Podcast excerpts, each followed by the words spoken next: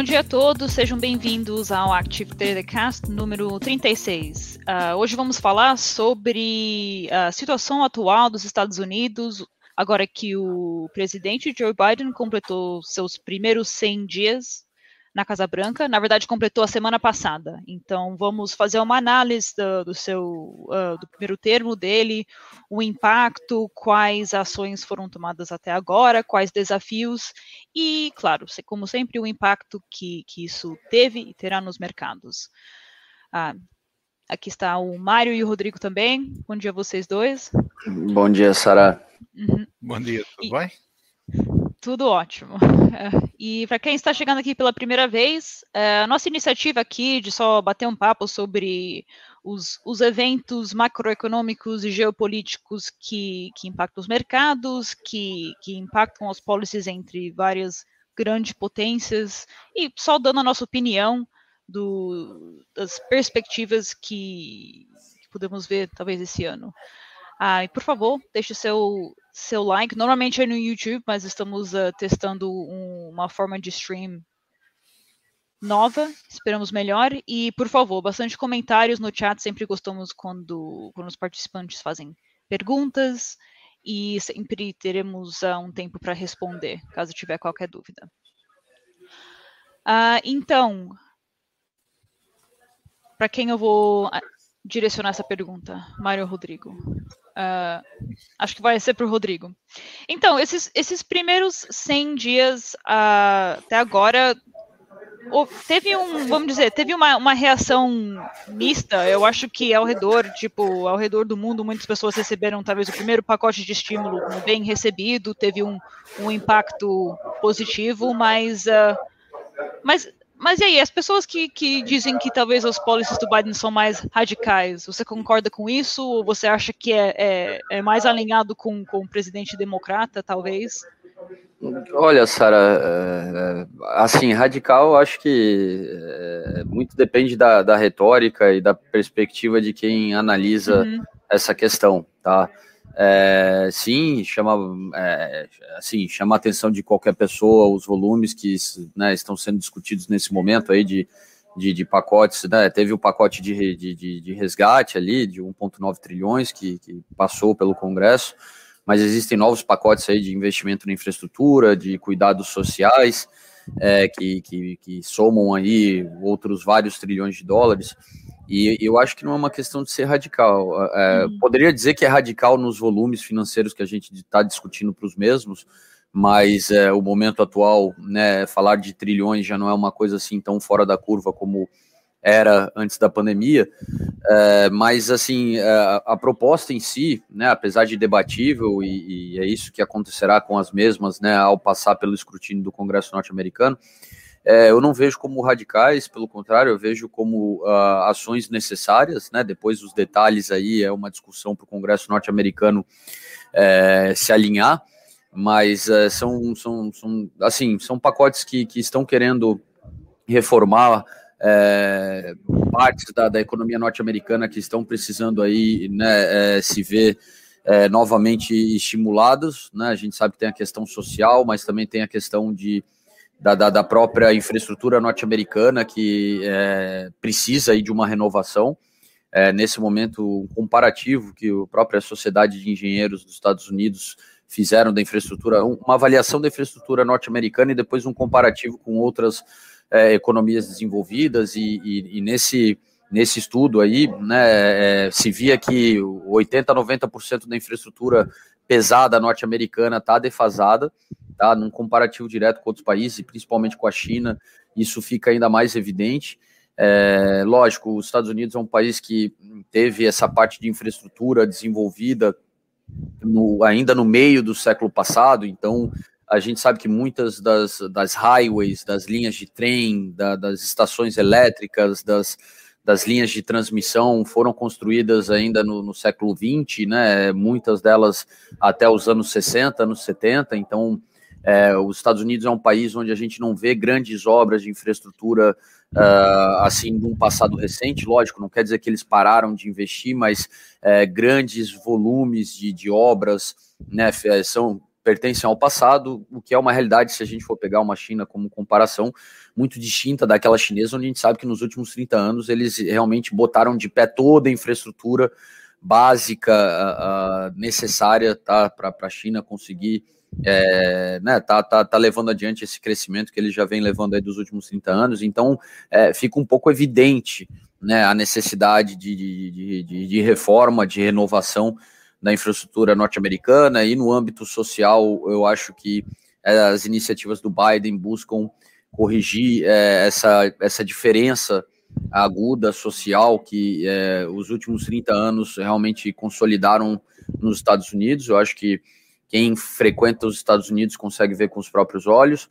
Uh, nós, né, que é, vivemos na Europa, uh, né, o, as minhas últimas idas aos Estados Unidos, assim, chamava muita atenção isso, a disparidade social, né, eu, assim, fiquei muito impressionado negativamente ao, ao conhecer São Francisco, né, que era um, um, sempre tive o desejo de conhecer São Francisco e, e realmente tinha uma imagem né, idílica da, de São Francisco, por ser a cidade que é, né, a principal metrópole ali daquela região da Bahia, né, que é uma região que, que, que é o principal celeiro de inovação do mundo nesse momento, né, para quem não sabe ali, o, o, Vale do Silício, né, fica na região ali da, da, da, da Bay Area, como eles chamam, né, que São Francisco é a principal cidade, mas do outro lado da Bahia tem Oakland, né, tem Berkeley e tem San José, então é, é, né, tudo aquilo de tecnologia que, que, que, a gente usa no nosso dia a dia, grande parte vem daquela região, e por ser uma região tão rica, tão próspera, eu esperava que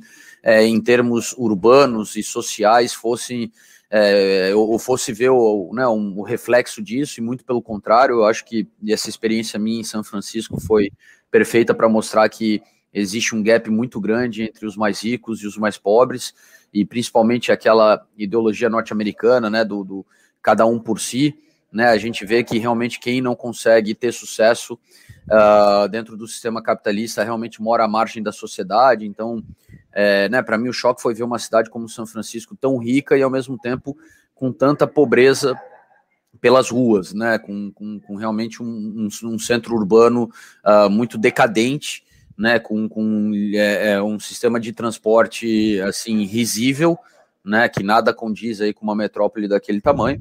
Né, não tenho dúvida que eles estão trabalhando em cima, né, para reformar essas, é, esses problemas ali, mas é, é, incrível a gente pensar, olhar para aquilo e pensar que aquilo é, é, uma cidade de primeiro mundo. Com certeza de primeiro mundo não serve, né? Para primeiro mundo não serve, ainda mais a gente que tem aí o costume de, de, de, de ver né, a, a, realidade de desenvolvimento de diferentes países na Europa, onde né, essa, esse gap social é muito menor, é, é, realmente chocante. Né, é o que eu digo, assim, eu acho que os Estados Unidos eles estão num momento importante para tentar se reinventar, né, fazer renascer todo o dinamismo da sua economia, né, que eles sempre provaram aí ao longo do, do, dos últimos, bom, desde a sua criação como, como república, porque é, nesse momento, tá, a minha visão, os Estados Unidos não consegue, se a gente for olhar o conjunto do país, que é um país continental, obviamente sempre um desafio maior quando a gente está falando de um país continental, mas com certeza para primeiro mundo não serve. Tá? Por quê? Porque eles têm zonas onde realmente a gente vê desenvolvimento de primeiro mundo, mas eles têm mazelas é, e problemas sociais e econômicos dignos de país de terceiro mundo, vários bolsões de pobreza que se criaram ao redor do país. E, e eu, é por isso que eu acho que não é radical em termos do, do, do, dos objetivos dessas reformas, hum, pode ser radical quando a gente fala dos volumes financeiros que estão sendo discutidos e, e do contexto macroeconômico norte-americano. Uhum. Um, é, eu só falo, tipo, pronto, uh, eu uso o termo radical, é só porque ele, ele teve uns, uns 100 dias bem ativos, tipo, pronto, é o que eu vejo, é, é, o que eu li em algumas headlines, tipo, não necessariamente falando que eu acho isso radical, mas até eu vou direcionar minha, essa próxima pergunta ao Mário. Então, dado uma olhada um, aos, aos ações do Biden comparados com seus predecessores, eu acho que o, o último que, que tomou tantas ações em seus primeiros dias, no seu primeiro termo, foi o, o Roosevelt. Fora isso, seria o, o, Biden, em termos de ordens uh, executivas. Por que, que você acha isso, Mário? Por que ele conseguiu acionar tantas coisas, conseguiu ter essas aprovações? Por que, que, uh, por que, que ele, ele não está enfrentando tanta oposição como, como outros, talvez? Uh, eu acho que há aqui uma, uma coisa que é muito importante, que não é. Uhum. Não, não, é o novo normal nos Estados Unidos desde a eleição de, do Obama e que, e que tem vindo a acontecer até agora. Portanto, nos últimos 12 anos, esta tem sido a realidade e, e que começou ainda no fim do período Bush, mas que não era tão visível. Uh, o, a democracia americana sempre viveu através de, de, de trabalhar across the aisle, uh, de, dos, dos, republicanos e dos democratas encontrarem pontos de acordo e trabalharem nesses pontos de acordo e a legislação ser feita tanto no Congresso como no Senado com o apoio das duas bancadas. Acontece que a política norte-americana tem-se vindo a extremar cada vez mais. A ala, a ala que domina hoje em dia no Partido Democrata é uma ala mais radical do Partido Democrata e a ala mais radical do Partido Republicano é a que domina atualmente o Partido Republicano. O, ainda ontem o Mitch McConnell disse o mesmo que já tinha dito durante o, os, os, dois mandatos do Obama, que a função dele é que nada aconteça, que não haja nenhum tipo de cooperação do Partido Republicano com o Partido Democrata. Isto resulta em que a única forma que, que os últimos presidentes, os dois últimos presidentes, o Obama e o Trump, conseguiram governar foi por ações executivas. O que acontece é que as ordens executivas assinadas pelos presidentes uh, são facilmente desfeitas não, não são uma legislação aprovada no Congresso e no Senado é muito difícil de reverter. Uma ordem executiva é extremamente fácil. O presidente vem a seguir assina uma ordem contrária e aquela ordem, aquela ordem executiva que foi implementada pelo presidente anterior é, é terminada. Isto foi o que aconteceu durante o período do Obama, que, que foi dito na altura que ele, governado, que ele governou por ordens executivas deixou de se dizer porque o Trump fez exatamente a mesma coisa e agora então não se fala absolutamente nada porque o, Biden está a fazer o mesmo que já foi feito pelos outros dois presidentes anteriores. Eu acho que não é uma questão do Biden ter menos oposição, ele tem exatamente a mesma oposição que o Trump teve, exatamente a mesma oposição que o Obama teve. O que acontece é que agora já não há uma, uma, uma posição negativa sobre este tipo de ação ou seja, já não há ninguém a dizer que o, que o Biden é propotente por utilizar excessivamente as medidas de ordens executivas. Isto já ninguém diz, porque ninguém pode dizer, porque o Trump fez a mesma coisa e o Obama fez a mesma coisa e o Bush no, no último, no último mandato também praticamente fez a mesma coisa, embora num nível muito inferior. E, e eu acho que isto é um, uma clara demonstração de fraqueza da democracia norte-americana. Uh, isto é um reflexo, claro, de que uh, os padrões de políticos norte-americanos estão em queda. Rodrigo, tem algo para acrescentar ao que o Mário disse? Eu até acho um bom, um bom ponto falar sobre a, a, a fraqueza da, da democracia norte-americana. É, eu, eu, acho que, na verdade, está sendo alguns preceitos né, que, que perduraram durante né, vários anos, estão sendo questionados e e o próprio modelo político ele precisa se reinventar, né? Não é porque deu certo aí durante muitos anos que, que, que né, vai continuar sendo sendo útil o modelo né, que era utilizado daqui para frente. É, até lembro né, de uma fala do Xi, né, o Xi Jinping, agora no início do ano, onde ele, né, a gente sabe que hoje em dia a China ela tem a retórica de, de indicar que o modelo deles é um modelo que dá certo, tá? É, e, e bom, a questão, se a gente for olhar para dados de, de, desenvolvimento social e econômico, é inegável que a China né, teve mais sucesso nos últimos anos do que qualquer é, democracia ocidental, tá? É, então a, a, gente viu que o Xi ele quis exatamente apontar o dedo, né? Falar, olha, esse modelo democrático de vocês muito bonito, muito legal, mas é, vocês, né, diante aí de crises, têm encontrado dificuldade em, em, em fazer reformas e mudanças necessárias né, para o país, né, para os seus países, suas economias se recuperarem. E então não, não é um modelo que está funcionando muito bem. E eu acho que essa situação que a gente vê agora dos Estados Unidos, assim como né, que a gente não trouxe para a pauta aqui, mas a gente vê no seio da União Europeia, é exatamente essa tentativa do Ocidente de é, reformar essa democracia para que exista agilidade tá, dentro do poder político em lidar com adversidades que têm se mostrado cada vez mais frequentes no contexto geopolítico global. Um ponto só que eu ia né, é, colocar né, a respeito aí dessa, desses primeiros 100 dias tão intensos do Biden, é, o Mário já tocou no ponto aí, né, da, do, do, porquê de tantas medidas executivas, mas eu acho que, que, que a gente tem que pensar que é, ele entrou falando sobre uma é, né, tentar levar adiante políticas bipartidárias, o que a gente já vê pela declaração do Mitch McConnell, que, que não é, é, não será uma tarefa fácil, né, ele provavelmente no máximo deve conquistar alguns uh, desafetos republicanos aí em algumas pautas, né, dificilmente conseguirá trazer consenso do, do, do outro partido, ele tem essa maioria frágil aí, né, do, do voto de Minerva da, da Kamala, que, que né, obriga ele a agradar todo mundo dentro do partido dele, o que também não é certo, tá? A gente, como o Mário falou, existe é, muita diferença de opinião dentro do próprio Partido Democrata e, e, ele tem que fazer já uma busca por um consenso dentro do seu próprio partido. Mas eu acho que ele, ele, ele foi assim é, foi inteligente de forma estratégica de focar todos os seus esforços uh, nas reformas necessárias. Ele sabe que né, no mundo político sempre existe um, um, um, contador de tempo, né, que é o cronômetro ali que faz a contagem regressiva até a, próxima eleição. A gente sabe que a gente tem midterm elections em novembro de 2022, né, no Inauguration Day, que foi 20 de janeiro, né, realmente parecia uma coisa longe.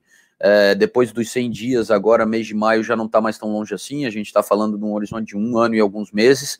É, a gente sabe que começando 2022, a, a, agenda dos midterms, elas dominam Washington, então eu acho que essa pressa dele foi realmente muito inteligente para mexer né, com aproveitar o contexto onde existe uma comoção da opinião pública, né, e dos próprios políticos, ninguém quer ser visto como o cara que não quis ajudar a economia num momento onde ela precisa aí de estímulos, é, para tentar passar essas grandes, esses grandes pacotes tá? A gente viu ali o pacote de, de, de, relief, né, que já passou pelo Congresso, a gente vê que ele está com esses outros dois pacotes, o de infraestrutura, mais o pacote ali de, de, de, questões sociais, né, da, que ele quer fortalecer a família, a classe média norte-americana, é, que ele está tentando também levar adiante, por quê? Porque ele, ele, ele eu, na minha visão, ele tem claro que depois dessas pautas, é, ele vai ter dificuldade de passar qualquer coisa pelo Congresso até é, as eleições aí, né, do, do, do meio de mandato, e, e, é interessante porque a gente viu, né, ficou muito claro que ele voltou todos os esforços para as políticas internas norte-americanas, até para mostrar que o, o, momento exigia dele um foco nos Estados Unidos mais do que um foco no contexto global, assim ele o fez. Né, não é à toa que depois de 100 dias, os únicos compromissos internacionais que ele teve foi aquela cúpula do clima, que né, os Estados Unidos organizaram. A gente teve agora um encontro do G7, mas não foi ele, foi o Blinken que foi lá falar né, pelos Estados Unidos. E fora isso, a gente viu que houve aí só um, uma conversa onde ele não participou, mais uma vez foi o Blinken, né, entre diplomatas, que foi aquele encontro com a China, que correu aí, né, um tanto quanto é, de uma forma hostil lá no Alasca, e ele que recebeu, né, a única visita oficial de um, de um, de um, né, de um, de um, de um líder global, que foi a, a visita duas semanas atrás do premier japonês, o Yoshihide Suga, é, então, assim, eu acho que essa, é, é, essa pauta leve né, de compromissos internacionais é, foi, de certa forma, até proposital para mostrar que ele é, voltou todos os seus esforços né, para dentro, para a necessidade de passar pacotes e, e, de discutir em Washington aí com, com republicanos é, medidas importantes né, nesse momento para a economia norte-americana. E um, com esses próximos pacotes, tipo, teve o, pronto, teve o America Rescue Plan, já, já passou, de 1,9 trilhões, um, vai ter mais um de 2 trilhões que, que é da infraestrutura, um, e daí mais 1,5 trilhões para o estímulo para a educação e uh, child care, como você disse, a questão para apoiar a, a fam as famílias na classe média, um, eu acho que ainda não passaram, não, esses dois não foram aprovados ainda. Vocês acreditam que seja aprovado ele vai receber muita oposição ou não tem como, tem que, tem que passar, na sua opinião?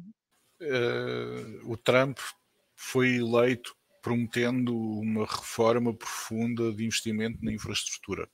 Portanto, eu não, tô, não consigo ver como é que os republicanos vão ter bases para dizer que o, o que o Trump queria fazer era uma má ideia. Uh, portanto, eu acho que o apoio à infraestrutura, se for reprovado pelo, pelo, pelo, pelo, Senado, pelo Congresso e pelo Senado, ou por um ou por outro, e não for adiante, será, acho que, o último cravo a ser posto no caixão do futuro económico dos Estados Unidos. Uh, não há não há como uma economia se desenvolver sem investimento em infraestrutura. E, e, o investimento em infraestrutura por parte dos Estados Unidos, dentro do território dos Estados Unidos, tem sido baixíssimo ao longo dos últimos 20 anos. Tem havido um investimento muito forte em infraestrutura fora do território dos Estados Unidos, em países em que, em que eles tiveram intervenções militares e que depois investiram fortemente na reconstrução. Portanto, há aqui um, um, um, grande problema interno de como os Estados Unidos vão conseguir ultrapassar uh, os problemas de infraestrutura que eles têm no seu próprio território. E, o, o, Trump, durante os últimos quatro anos, não conseguiu fazer nada ou quase nada por inação própria. Portanto, nunca houve nenhuma, nenhuma legislação que tivesse sido preparada e apresentada, quer ao Congresso, quer ao Senado, para haver um maior investimento em infraestrutura. Houve, houve sim um, uma grande tentativa de arrastar uh, o investimento de infraestrutura para a construção do muro, mas não na infraestrutura que é realmente necessária para os Estados Unidos. E depois isto tem, tem consequências, como a falta de investimento em infraestrutura nos Estados Unidos uh, atrasa outros desenvolvimentos de research and development. Uh, uma das grandes razões do, dos Estados Unidos estarem a bloquear o acesso da Huawei à rede 5G é porque os Estados Unidos não estão preparados, não há nenhuma empresa nos Estados Unidos que esteja preparada para fazer o que a Huawei está a fazer em, em 5G. Portanto, não é só uma questão de não fazer pontos, ou não fazer estradas, ou não fazer aeroportos o investimento em infraestrutura não é só um investimento em infraestrutura física, é também um, infra, um investimento em infraestrutura tecnológica e desenvolvimento. E isso não acontece nos Estados Unidos de uma forma uh, projetada para o futuro. Acho que a última vez que, aconteceu de forma consequente foi na altura do, do Reagan e foi por causa do, do, projeto da Guerra das Estrelas. Portanto, não me lembro depois do projeto Guerra das Estrelas uh, de ter havido um um investimento sério em infraestrutura nos Estados Unidos. O Clinton teve um superávit uh, da balança, foi, o, foi o último presidente a ter uma balança equilibrada e foi o último presidente a ter um superávit e a conseguir reduzir a dívida efetiva dos Estados Unidos. Portanto, o, o não ter feito um investimento pesado em infraestrutura nessa altura, sobretudo vindo depois de um, de um, período em que houve, quer por parte do Bush Senior, quer por parte do, do Reagan, uh, o Bush Senior mais numa perspectiva de acabar o que o Reagan tinha começado, de um investimento muito, muito pesado em infraestrutura, portanto houve, houve o levantar normal do pé na, nesse, nesses dois períodos do, do Clinton, mas depois com o início da, da, governação de Bush foi o, o, o 11 de setembro, início das guerras fora de, de, do território nacional dos Estados Unidos, investimento em infraestrutura fora do território nacional dos Estados Unidos. A seguir foi o Obama, que tudo o que ele tentou fazer foi recusado e também veio na sequência de uma, de uma crise financeira brutal, em que, não, em que era mais importante salvar a economia do que haver um investimento físico em infraestrutura. Depois foi o Trump, que a única preocupação de infraestrutura que ele teve foi com o muro, e agora alguém tem que fazer alguma coisa. Se não for feito, vai criar um problema muito grave que não vão ser mais, vão ser, em vez de 12 anos, 16 anos quase, sem investimento real em infraestrutura, vão passar a ser 20. E, e eu acho que vai ser muito complicado recuperar de 20 anos sem investimento em infraestrutura. E para o plano de infraestrutura vai ser eu, eu não já eu não vi em detalhes onde vai ser onde vai ser investido, em que áreas vai ser vai ser concentrado. Vocês têm alguma noção disso? Quais Olha áreas essa... precisam precisam de mais mais investimento? Deixa eu até pegar aqui. Eu acho que eu tenho. Existe uma imagem. Eu vou buscar aqui rapidinho dessa American Engineers uh, Infrastructure que dá um mapa e do plano em função da, do, do, que eles mapearam ali, uh, as deficiências da infraestrutura norte-americana, mas uh, principalmente uh, no discurso, tá? Houveram vários discursos aqui uh, que falam aqui, ó, tô, tô vendo aqui, American Society of Engineers, aqui, deixa eu só pegar aqui essa imagem. Então aqui, ó, até para passar só para dar uma noção, tá? Eles têm um, um um grau que é considerado de A a D, né? A, o, a é excepcional, B é bom, C é medíocre, D é, é, é, é pobre, né? Como eles chamam no inglês, o poor, e, e, e o F é colapsando, tá? É, e, e, nessa última leitura deles aqui de 2020, tá? Tá aqui, ó, até peguei aqui. Uh, é, então tem o investimento ali estimado ali que eles colocam ali para recuperar a infraestrutura a gente vê que é, eles dividem, né? Energia, parques e recreação, rodovias, portos, pontes, é, saneamento e por aí vai, tá? Não vamos entrar aqui em todos, todos eles, mas é, vamos pegar alguns importantes daqueles que a gente consegue ver. A gente vê que, é, primeiro, a, a nota mais alta que existe, tá? É da reciclagem de conteúdos sólidos, tá? Que é B-, tá? Então a nota mais alta que existe na infraestrutura norte-americana está em B-, né? Não é nenhum B+, nem B né, B ali mediano. É, e a nota mais baixa que a gente vê aqui, tá? É, não tem nenhum E aqui, né? Talvez eles não quiseram mostrar nada, uh, nada colapsando aqui, né? O F, na verdade, que seria o failing, mas está tudo na, na categoria D. E a gente tem D menos, tá? Em algumas categorias, uh, eles colocam aqui o, o, os, como é que se, as hidrovias, né? Que estão chamando aqui de inland waterways. D menos aqui na, uh, na questão da água potável, e depois tem D nas rodovias, tem D nas ferrovias, uh, tem D nas barragens, né? E a gente sabe o quão, o quão isso é, é, é, preocupante, né? Porque uma coisa é uma rodovia deixar de funcionar, uma outra coisa é uma barragem colapsar. É, nós no Brasil tivemos uma tragédia faz pouco tempo em Brumadinho, né? De uma barragem que colapsou e, e infelizmente, né? Houveram muitos mortos. Então, assim, é, é, é, dentro desse retrato desse, né, da, da infraestrutura norte-americana atual, é, é aqui está até mostrando aqui o que, que, mais ou menos se vislumbra, né, que eu não vou compartilhar a tela aqui, que eu estou só com uma imagem aqui, mas é, se vislumbra aí dentro do, de, desse pacote, né, do que, que seria distribuído, e a gente vê que realmente parece que eles fazem pelo, pelo do pior para o melhor, tá? Porque eu vejo aqui até que é, a, aquela situação de D- ali das hidrovias, eles têm uma alocação significativa comparado a portos, né, que se encontram numa situação é, menos pior, vamos chamar assim, é, no caso norte-americano. Então, assim, é, é não tem como falar aqui de valores é, para cada uma delas, mas é, já existe, então, um, né, pelo menos a gente consegue ter uma noção que existe um, uma visão clara né, da situação atual aí da, da, da infraestrutura e, e, pelo que eu vejo aqui do que não é aqui não é do projeto do Biden, mas é, é uma, né, uma indicação do que, que é, o projeto vislumbrava. A gente vê que a repartição desses recursos está sendo feita assim focada, eu acho que na recuperação principalmente daqueles que estão mais para trás, né, daqueles setores aí da infraestrutura que estão mais deficitários é, e, e, bom, tem aqui o, um que eu vejo que também está bem volumoso, é a aviação. Tá? Então, aqui na aviação, eu imagino que fora todo o estímulo e ajuda já né, dado para o setor de aviação, para as companhias aéreas, né, para manter o setor de pé, é, deve estar tá sendo considerado principalmente a reforma de terminais. Né, a gente sabe que os Estados Unidos, na parte de aeroportos, deixa muito a desejar. Né, até pouco tempo atrás eu vi aqui os caras celebrando a abertura do novo terminal de LaGuardia em Nova York, né? E, e, pô, a gente ouvindo americanos falando a respeito disso, eles falando, olha, finalmente temos um aeroporto aqui nível global, né? Como se vê na Europa, se vê na Ásia, se vê em alguns lugares do mundo.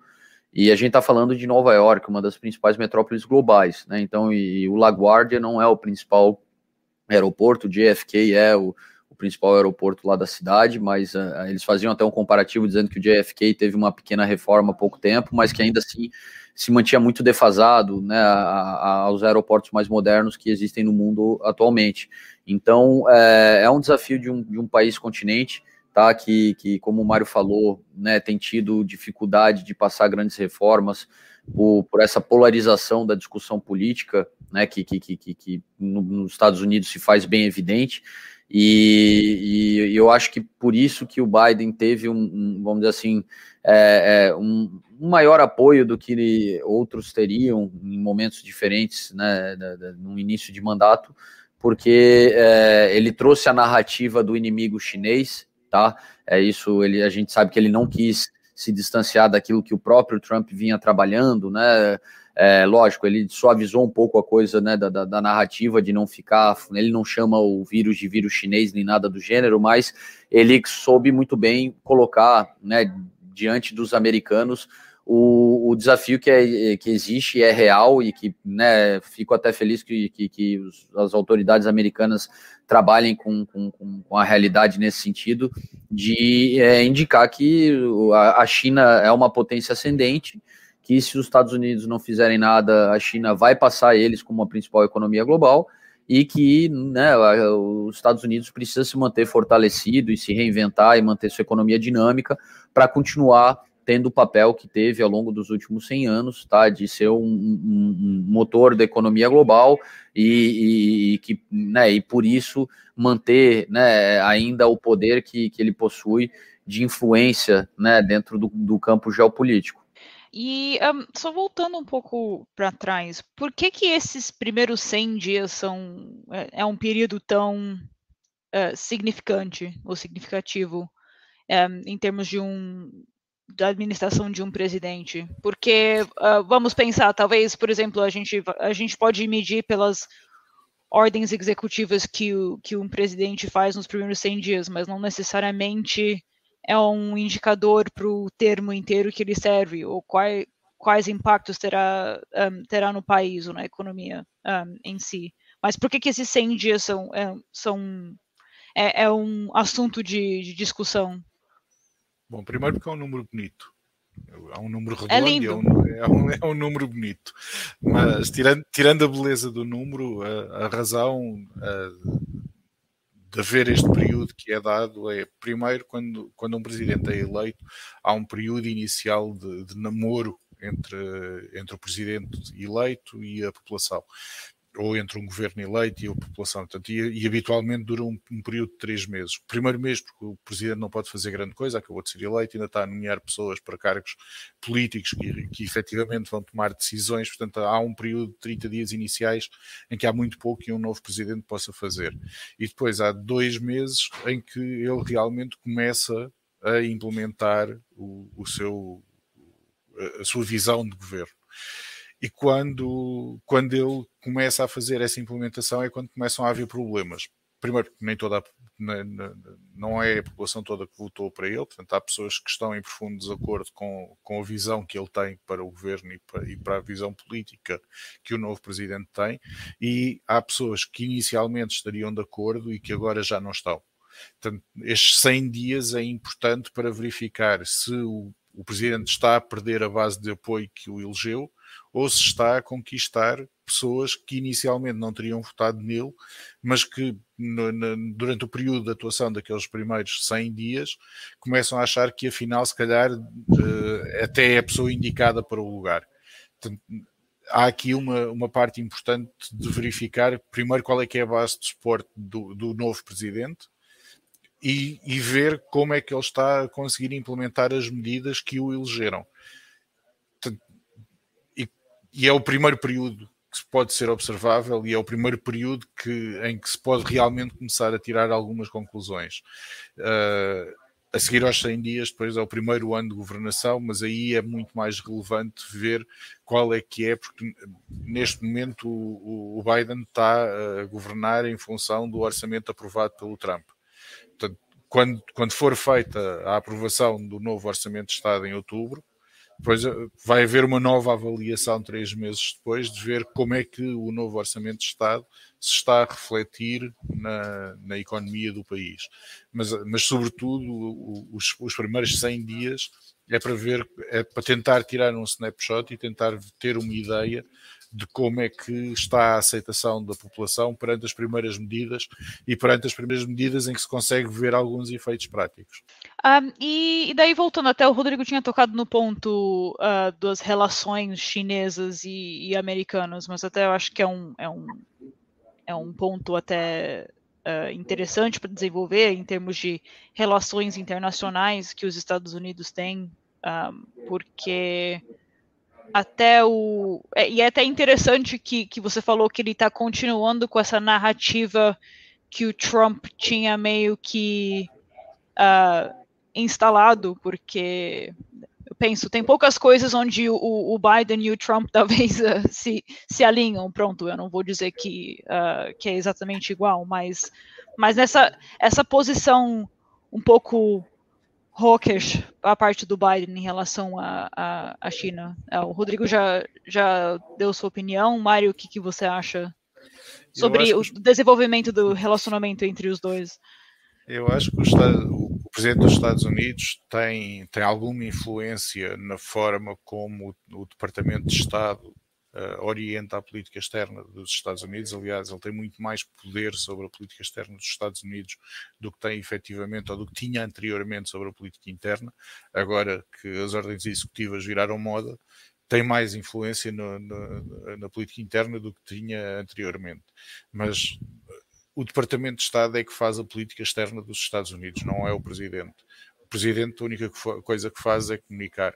O Trump uhum. nunca teve muito jeito para comunicar de, uma forma congruente qual é que era a posição do Departamento de Estado. O, o Biden tem uma experiência política muito maior e tem, e tem um grau de eloquência, felizmente, consideravelmente maior e consegue explanar de uma forma mais clara qual é que é a posição do Departamento de Estado dos Estados Unidos em relação à política externa. Ou seja, não há uma divergência entre o que o Trump fazia há uma divergência entre aquilo que ele dizia e aquilo que se diz hoje, mas entre o que era feito é a mesma coisa, porque o Departamento de Estado dos Estados Unidos mantém a mesma visão que mantinha durante o período do Trump, que já era igual à que mantinha na altura do, do Obama.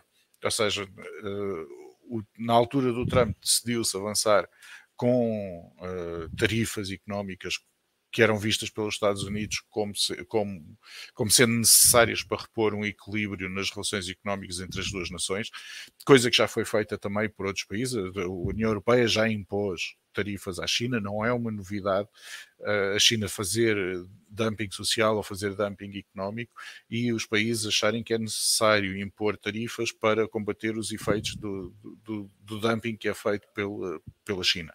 Portanto, em termos de medidas, são muito semelhantes porque são definidas pelo Departamento de Estado. Depois, a forma como elas, como elas são ditas, como tu mencionaste muito bem, já, o Rodrigo mencionou também, que, que, já não se fala da gripe chinesa, obviamente, não, não faz sentido nenhum. Mas a razão que levava a, a falta de eloquência do Trump a dizer isto é a posição subjacente do Departamento dos Estados Unidos, do Departamento de, Estados, do Departamento de Estado e esta posição mantém-se, portanto não, não houve nenhuma alteração, nem vai haver nenhuma alteração por parte do, do Biden, até, até porque não há um interesse efetivo dele de entrar nessa batalha, uh, e, e, e, é uma batalha que, que, não tem nada a ver com ele. Portanto, uh, é uma posição do Departamento de Estado e, e, que o Presidente dos Estados Unidos vai defender e vai manter e vai tentar levar à frente e vai tentar ser o, o, o melhor sucedido possível aqui, eh, aqui há, há, uma versão puramente diplomática do Presidente dos Estados Unidos que vai tentar avançar com a oposição que lhe é passada pelo Departamento de Estado. Espero que o, que o Biden faça bem melhor do que o Trump, porque uh, difícil seria fazer pior, mas uh, vamos ver. Bom, so, são somente os primeiros 100 dias, então. um, e, e, pronto, e o posicionamento de, um, de sair de Afeganistão? É o posicionamento de quem? Uh, vocês acreditam que pronto, ele não seria o primeiro presidente que, que fala que quer tirar os, uh, tipo, o exército americano de Afeganistão. Um, ah, até o, o, Trump disse que queria fazer, mas até agora não conseguiu fazer. O que, que vocês acham sobre, sobre essa a minha opinião é muito simplista, tá, Sara? Deixou de ser interessante gastar todo o dinheiro que eles gastam para estar lá. É, eu acho que não tem mais nenhum interesse geopolítico na região.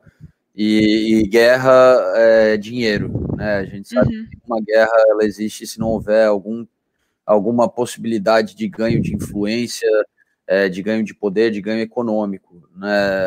A gente sabe, o Afeganistão, para mim, nunca ficou muito claro, né? Eu sempre, eu, na minha visão, foi mais a, a ideia de ter um, uma presença uh, significativa de tropas naquela região, mais do que ganhos econômicos. Afinal, né, não vejo nada que o Afeganistão pudesse estar contribuindo nesse sentido, diferente daquela visão que eu, que eu tenho a respeito né, da, das incursões no Iraque onde a gente sabe que né, existia toda a questão energética e, e da indústria do, de, de petróleo é, iraquiana, né, onde é, é foi importante, é, foram importantes aquelas guerras para manter aquilo sob influência norte-americana. Então, para mim, ao meu ver, deixou de ser interessante o aparato militar naquela região nesse momento e, e, e, e bom, é um é um, momento em que o próprio Estados Unidos está tendo que é, reorganizar o seu orçamento e, e, provavelmente no âmbito militar já não faz mais sentido, então tira as tropas de lá. Tá, eles nunca tiveram, ah, bom, minha opinião, tá?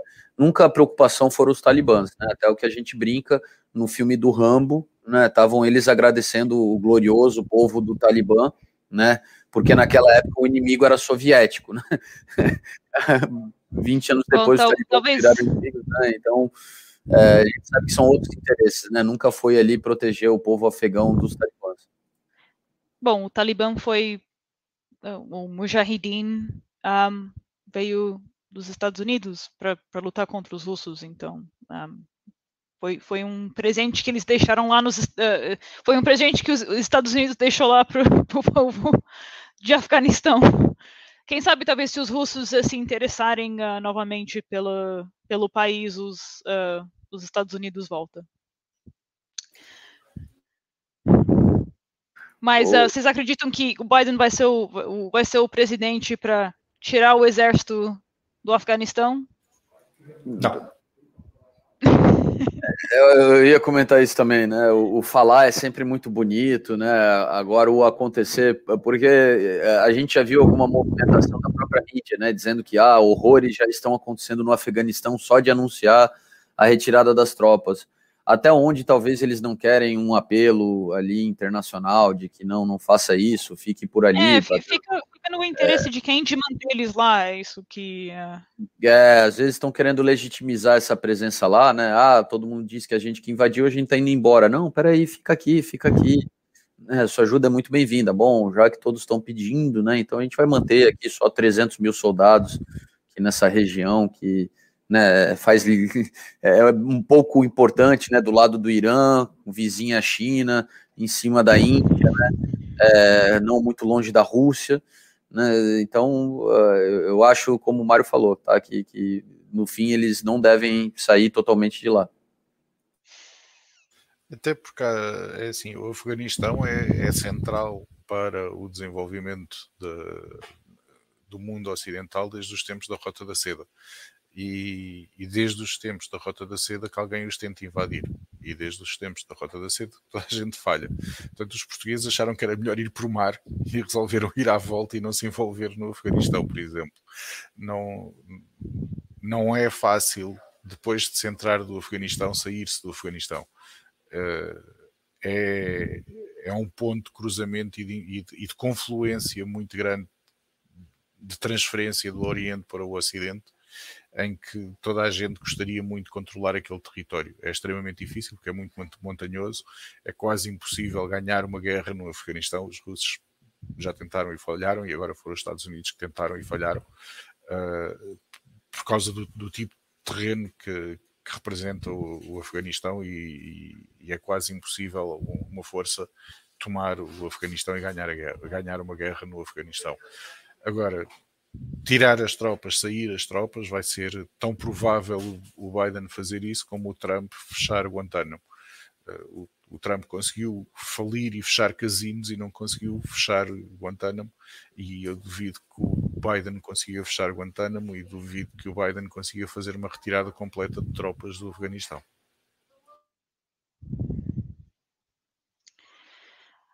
Ah, então, vamos para a sessão de análise, porque eu acho que é até um bom momento para falar sobre uh, o, o, anúncio, a proposta de, de aumentar os impostos no capital gains. E eu acho que é até bom a gente ver o, o que aconteceu nos mercados, o que, que a gente vislumbra para as próximas temporadas.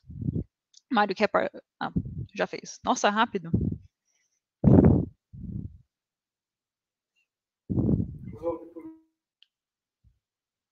Opa, tá. Eu, eu comecei por pôr o SP500, uh, eh, é, um bom, é um bom indicador do, dos Estados Unidos. Portanto, uhum. aqui foi o anúncio de que provavelmente irá haver um aumento das taxas uh, cobradas Mas por a, capital gains. A, a minha, e... a minha. Ah, desculpa, pode falar. Não, há uma pequena inflexão, mas não nada de significativo. Portanto, também é Sim. é uma verdade que ainda estamos a falar só de, de, hipóteses, ainda não há nada em cima da mesa e não sabe como é que vai efetivamente ser. Uh, isto, mas, mas, será que é uma coisa tão surpreendente assim? Tipo, ao... Não, eles têm que ir buscar dinheiro a algum lado. Uh... Sim, mas e, e, ao mesmo tempo eu acho que fica até alinhado com, com algumas propostas que o Biden tinha feito tinha feito uh... sem dúvida nenhuma é. e, e, e, o déficit dos Estados Unidos está de tal forma absurdamente grande e, isto já é uma situação muito anterior ao, ao Covid o, o Trump disse que iria conseguir um crescimento superior a 3% e resolveu que a melhor maneira de o atingir seria atirar o maior o maior volume possível de combustível numa fogueira. E, e o, que é, o, que é, certo é que, apesar de ele ter atirado rios de dinheiro para a fogueira, o crescimento dos Estados Unidos não foi superior a 3%. Portanto, não só não aumentou o crescimento, como queimou dinheiro que, sem fim. Portanto, neste momento é preciso, é preciso, é essencial que os Estados Unidos para poderem fazer o investimento que necessitam de fazer em infraestrutura, para poderem continuar a, a, a crescer, é, é, essencial que controlem um pouco da dívida que foi criada ao, ao, longo dos últimos quatro anos. Portanto, os impostos vão ter que. O dinheiro. O Estado não pode criar dinheiro, a única pessoa que cria dinheiro são os bancos comerciais e, portanto, o governo a única coisa que pode fazer é aumentar os impostos para tentar equilibrar as contas. Uh, e é isso que ele está a fazer. O, e o, a economia não está a reclamar particularmente desta medida. Eu aqui marquei o início desde a inauguração do Biden até o dia de hoje, que é um crescimento de, de aproximadamente 10%. Em 100 dias não é mau. Portanto, não é de todo negligenciável uma subida do mercado de 10% num período de 100 dias. Portanto, aí eh, os principais intervenientes da, da economia não estão propriamente descontentes com esta visão do, do Biden para fomentar o crescimento económico. E mas assim, tipo, não, não foi implementado ainda e até o, o, o aumento que, que ele sugeriu tinha sido um aumento considerável. Pronto, isso seria para as pessoas que ganham acima de um certo de um certo valor, que seria acho que mais de mais de um milhão, mais de um milhão, mais de meio milhão. Mais do que 600 mil, mas por agregado familiar, portanto, hum, uhum. em termos efetivos, mais do que 300 mil por pessoa. Uhum. É, bom, de qualquer forma, eles demonstraram né, que, que ele ficaria limitado o impacto a, a menos de 0,5% da população norte-americana, né? Então acho que isso é, que chama até mais atenção. É, não chega nem no 1%, não chega na verdade nem no 0,5%. Então eu, eu, acho que isso é, é, é significativo uh, em termos de narrativa né, para a opinião pública, porque a gente sabe que tem muito republicano uh, que, que defende né, essa posição né, de, de não taxação, mas é, que, que, que, consegue pensar duas vezes nesse momento é, ao, ao, pensar nessa proposta. E, e, bom, primeiro esse dado ele mostra o quão né, realmente a desigualdade social está cada vez maior né, no, nos Estados Unidos. E segundo, né, angariar né, mais vamos dizer assim, mais apoio da opinião pública em, em mostrar que é, é, os atingidos por essa reforma serão realmente aqueles que são tidos como privilegiados dentro da sociedade americana e que o trabalhador comum, a classe média, não, não vai ser impactada pelo mesmo. Eu acho, eu acho que até é uma situação é, é muito uh, oportuna tá, de fazer pensar muitos desses republicanos que não fazem parte desses 0,5% da população norte-americana, para eles entenderem que nem todo aumento de taxa tá, é uma coisa que invade a liberdade individual e que, e, e que bom, a desigualdade social norte-americana está precisando né, ser corrigida e não existe melhor agente do que o Estado para isso. Mas, uh, então, falando da perspectiva de, de Wall Street, por exemplo, e talvez a influência que, que os membros de Wall Street têm dentro dos partidos, democrata quanto republicano, vocês acreditam que, em geral, será bem recebido ou, ou terá, será uma luta para implementar esse aumento? Olha, Sara, assim, o Biden declarou ontem que ele não quer rodar o financiamento desses programas em cima de déficit do orçamento. É, o que é muito bonito de ser dito, né, mas muito difícil de, de, de, de acontecer. É, eu acho que o Congresso norte-americano ele sabe que não tem mais para onde fugir, né, é necessário buscar o dinheiro, como o Mário falou, não dá mais para pensar somente na, na, emissão de dívida, né? Já houve um aumento da dívida pública norte-americana de forma colossal aí ao longo da pandemia. É, a gente vê que né, a democracia exige a moderação de certas pautas e, e, e, repito que dentro do próprio Partido Democrata ele não, não é unanimidade aí com as suas ideias. Ah, eu vi ali alguns democratas né, rejeitando é, a alíquota de 28%, né, que é para onde ele quer levar aí esse, esse capital gain tax, é, indicando que estariam mais favoráveis a um valor em torno de 25%.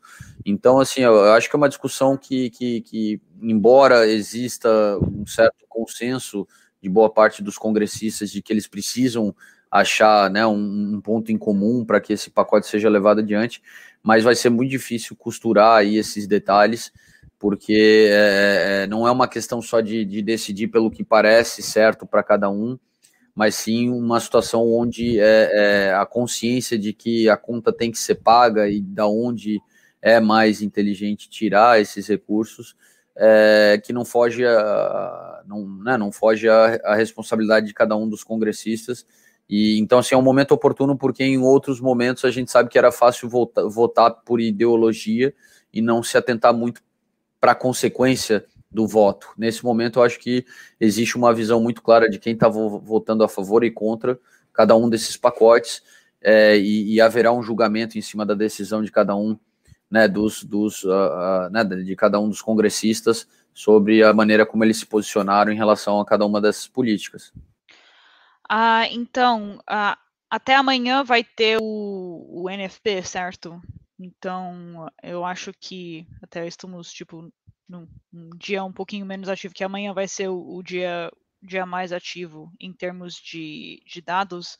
Mas uh, vocês querem propor outra, outro ativo para dar uma olhada no, na plataforma? Bota, bota o Nasdaq, Mário, por gentileza, uhum. aí para nós. É, na parte de empregos, a gente sabe que já foram 1 milhão 348 mil empregos criados somente no ano de 2021. É, é um início de mandato né, muito bom nesse sentido né, para o Biden. Lógico, a gente vem de uma situação aí é, de recuperação, né, e a recuperação ela costuma ser rápida quando as condições para essa são finalmente disponibilizadas. É, existe esse contexto, tá? É, amanhã a expectativa do mercado é que novamente os números venham positivos, né? As prévias aqui já indicam isso. E, e, a pergunta que fica agora, eu acho, na parte do emprego, né, é mais do que para o, o pro, vamos lá, para o governo Biden, é, recai sobre é, o Federal Reserve, né, que uhum. de forma unânime, conjunta entre seus membros, vem defendendo a atual política né, de relaxamento monetário e de, de manutenção das taxas de juros nos níveis que elas se encontram, mas que é, né, tudo isso baseado numa, numa, vamos lá, numa indicação de que quando a economia americana começar a mostrar sinais é, sólidos de, de, recuperação, eles podem começar a buscar uma normalização dessa política. No entanto, é, os dados de amanhã serão né, dados que vão demonstrar a continuidade da recuperação do mercado de trabalho norte-americano. No passo em que isso evolui, tudo indica que até o final do ano de 2021 eles já vão ter recuperado o, o pleno emprego que existia na economia norte-americana antes da pandemia.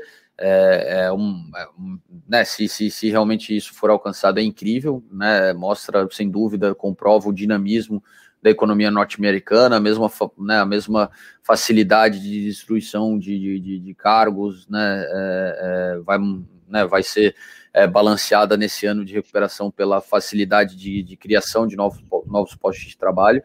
Então, eu acho que é, é, é, o número de amanhã é um número que pesa principalmente em cima do Fed, porque a gente vê que aquele reflation trade que vinha, é, né, vem se consolidando em termos globais e também dentro do espectro norte-americano, é, teve uma pausa, agora recente, né, diante de desdobramentos da situação da pandemia, mas é, agora, né, uma notícia até que saiu aí dos, de ontem para hoje dos Estados Unidos vislumbrar a quebra de patentes de forma temporária, né, pra, pra, por causa da questão da, do Covid, é.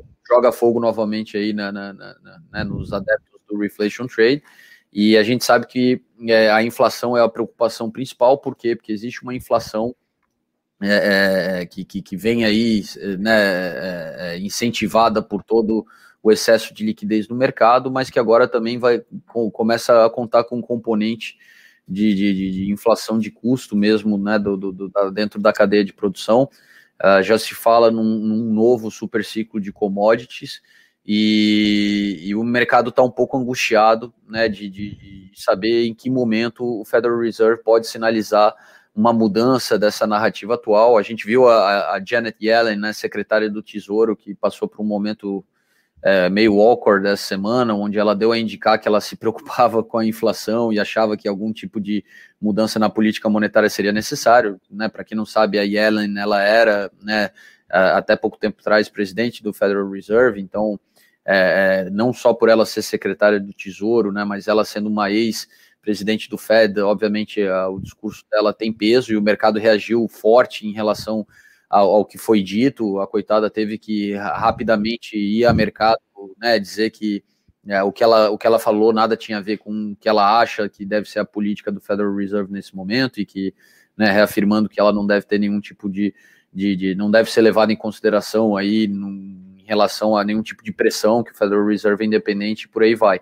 Então, acho que é, a gente vive uma realidade que é, é, é assim uma existe toda uma geração que não viu acontecer o que está acontecendo agora, tá? Até muito se fala em Wall Street, que a gente vê muitos gestores de portfólio, né, que movem bilhões, é, né, que tem bilhões aí para serem gestionados por eles, que estão uh, apreensivos, porque é um, uma primeira, um primeiro, uma primeira situação na vida profissional deles, em que eles veem aí esse cenário, tá, um cenário de inflação, né, que de, de uma inflação que começa a se mostrar aí com força e que, e que né, nada indica que, que existe já um, uma predisposição a controlar mesmo.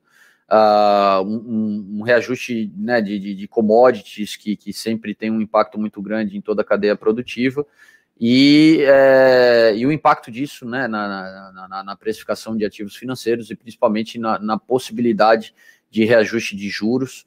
Né, é, o medo é muito grande né, da grande maioria dos gestores de viver o desconhecido tá? Poucos deles é, viram aí um Federal Reserve ajustar juros para cima, então eles não sabem, né, como o, o que esperar e, e, diante da incerteza a volatilidade aumenta e, e, e, a tomada de decisão acaba muitas vezes sendo postergada. Uh, Mário, então, sobre o que o Rodrigo falou, você acha que, pronto, agora até a Janet Yellen fez alguma indicação que a inflação, é, pressões inflacionárias até podiam ser uma preocupação? Você acha que isso impacta a aprovação dos próximos estímulos? Porque quando foi o America Rescue Plan, foi tipo, os republicanos geralmente estavam batendo nessa tecla que eles tinham medo que ia ter overheating, o uh, subaquecimento da economia. Ainda vale essa esse argumento para não aprovar? Ou você acredita que não impacta? Eu acho que vale muito mais agora do que valia na primeira altura que eles o fizeram. Uh, acontece que eu acho que eles neste momento não têm escolha.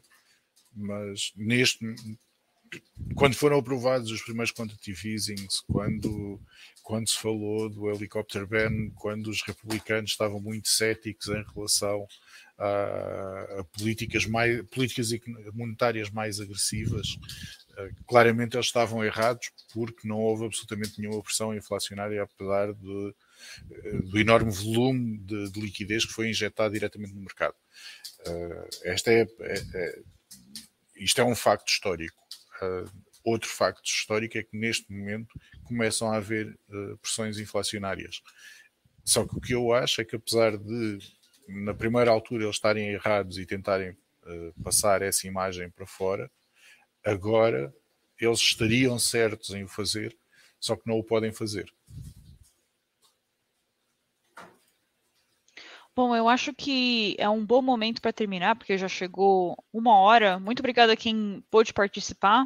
Uh, muito obrigada, Mário e Rodrigo, por, uh, por prestarem suas, uh, suas opiniões do, sobre o tema. Todas as quintas-feiras estamos aqui. Não, muito obrigada, Matheus, pelo, pelo comentário aí. E uh, quem estiver. Eu também, quero, eu também agradeço muito ao Matheus. Se se pudermos ajudar mais, diga. Evolui muito no entendimento, Mar. Que bom. Bom, todas as quinta-feiras estamos aqui. Não deixe de, de passar seu feedback, não deixe de fazer subscribe ao nosso canal, Active 3 Portugal. E também não deixe de compartilhar com os outros, caso você gostou desse conteúdo e acham que outros também querem aprender sobre as mesmas coisas. E, bom, um ótimo resto de dia e final de semana para vocês aí. Obrigado a todos, pessoal. Até a próxima. Obrigado e até a próxima semana.